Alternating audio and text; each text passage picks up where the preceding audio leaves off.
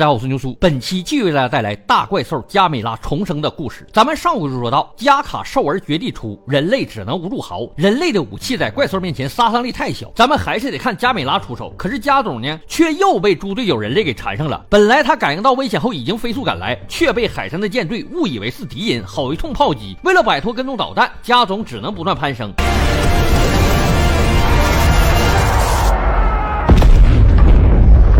在一阵恐怖的爆炸云团后，踪迹全无。众所周知，有烟无伤定律，大家不用担心。与此同时，人类正在对巨兽加卡不断炮轰，可惜收效甚微，几乎破不了防。而加卡随手甩飞的坦克，正好砸坏了少年们撤离的装甲车，似乎是在感应中已经锁定。加卡不顾一切的朝这边杀来，军队的各种顽强反抗，基本连他的速度都拖慢不了。关键时刻，只听一声暴喝，混沌！一发巨型好火球术从天而降，瞬间打断了加卡的高速移动。巨大的气浪把在场所有人都掀翻在地，天空一声巨响，加总闪亮登场。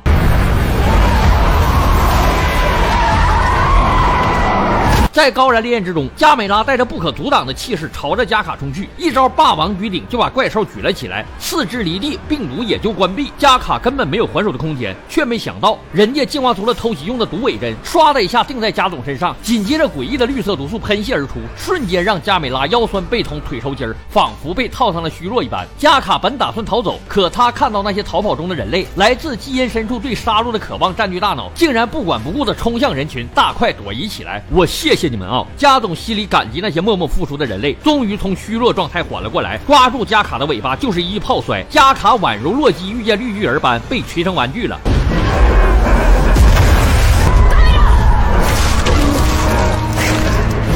可以说打的加卡难受想哭，而猪队友人类却又在此刻狂刷存在感，猛烈的炮火不断攻击着加美拉的后背。你说这怪不怪？人类的炮火打到反派身上，全都如同慈悲之枪，但是打到自己人这边，却总是能打出硬直。加总气坏了，却因为自己的基因设定无法对人类出手，只能站在那儿又委屈又无能狂怒。可是敌人总会抓住机会，缓过劲儿的加卡绕过加美拉的后背，再次将毒针刺进了他的体内。在连续不断的叠加攻击之下，加美拉再一次倒了下去。眼看人类的救星即将。将死去，唯一知道真相的孩子们急了，而且其中一个孩子的父亲正是指挥官，马上给老爹打电话，疯狂威胁：“你丫再瞎指挥，我就告诉我姥爷了！你切记，你的地位是我姥爷给你争取来的。”指挥官终于意识到了事情的严重性，马上听从儿子指挥，将枪口调转，开始向加卡开火。有了军队的压制，加美拉得到一次喘息的机会，他缓缓爬了起来，右手上开始不断闪烁出致命的红光，庞大的能量在手中聚集。随后，加总找准机会。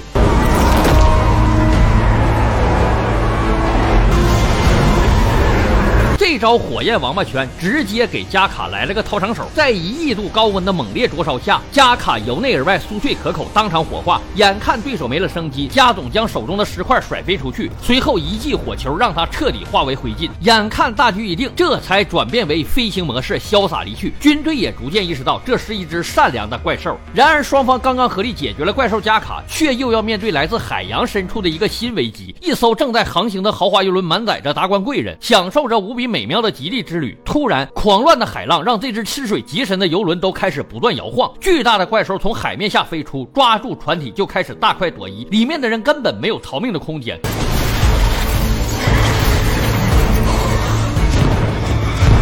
很快，附近的海军赶过来支援，无数鱼雷朝着怪兽巨大的身躯袭来。可万万没想到，即使是鱼雷的速度都没法跟上怪兽的快速移动。它在水中轻而易举地摆脱了锁定，闪转腾挪间就将战舰摧毁。那么说，这位究竟又从何而来？此兽名为吉古拉，是加奥斯的水生变种，以速度见长，在水下的速度几乎无人能及。原本的空间切割能力也由于环境不同有了变异。现在不仅能发射能量弹，还能在前方制造一道空间屏障，直接无视阻力游动，移动速度暴。暴涨到了另一个维度。此时，军方那边也察觉到几个少年身上的猫腻，怎么每次袭击都有你们呢？于是，军方想方设法要把几名少年保护起来，让他们坐着科研船，准备前往一个偏远的研究基地。可是，研究船又不出意外的成了怪兽的下一个目标。面对来自水下的强大攻势，科研船用来自保的鱼雷如同儿戏。即便是科研船引以为傲的电磁推进系统，在吉古拉面前也不足一提。只见怪兽身体表面逐渐汇聚能量，一层能量光膜涌现在它的体表，这便是吉古拉的特技——空间屏障。屏障一。一出，速度又瞬间暴涨。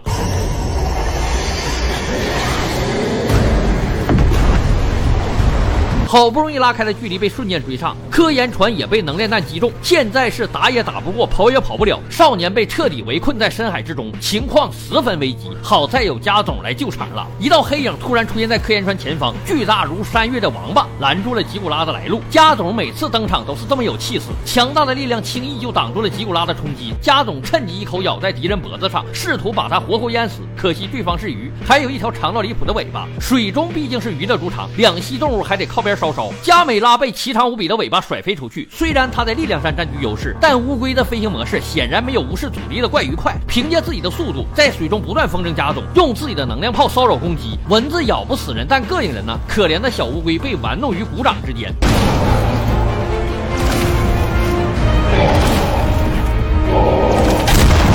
眼看自己是没办法甩开敌人，加总决定催动体内的能量，释放防护罩，打算一头窜过去和吉古拉来一场硬碰硬。万万没想到，就在二兽催动所有速度即将撞击时，吉古拉一个错身错开了。严重怀疑他是不是看过火影，认真学习了第一次明佐大战时佐助的走位。在错身的一瞬间，吉古拉催动了电磁能量，让加美拉短暂失去行动能力，摔了下去。好在此时少年们已经被军队用潜艇转移了，他们藏进了海沟，暂时屏蔽了怪兽的感应。眼看加美拉不敌，一名少年提出了大胆的想法，既然既然海里怪鱼如此强大，那不如把它引诱到陆地上，再消灭掉。他们准备用电力网模仿出加美拉的电磁波攻击，而几个少年就是最好的诱饵。军方听从了几个孩子的计划，让潜水艇在海沟内移动，成功在被吉古拉发现前回到了陆地。果然如预想的一般，吉古拉如同失了智一样，也追到了陆地上。一上岸，他就失去了其最强的速度倚仗，走起道来也异常沉重。巨大的身躯就是一个靶子。少年们在信号塔上释放了所有电能，模仿加美拉的攻击打在吉古拉身上。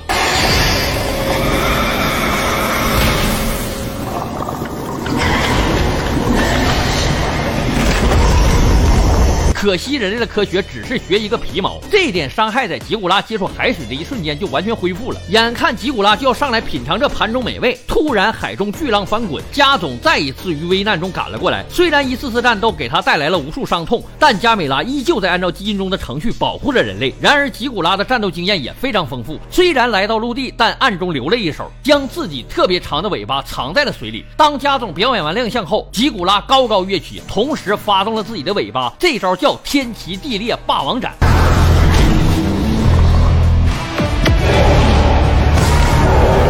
然加美拉的防御属性是有点变态的，不管你是上下斩还是前后左右四面八方斩，伤害都不够，知道吗？只见加总强忍剧痛，双手依旧结印，火遁好火球之术，啪嚓一下，有史以来最巨大的好火球，一下将吉古拉给火化成外焦里嫩的火爆大鱿鱼了。随后摆摆手，表示自己不吃鱿鱼，帅气离场。军队也将小孩哥们带走保护起来。而在联系人准备清理怪鱼的巨大尸体时，攻击突然降临，一只头顶弯刀的奇异怪兽突然出现，以一种极度诡异的姿势扭曲着飞身而下，他竟然是被火爆大鱿鱼的味道给馋醒了。看来他不仅长得奇特，想法也与众不同。别人要么被吵醒了，要么是被养蛊养出来的，只有这哥们儿是被烤鱼的香味吸引来的。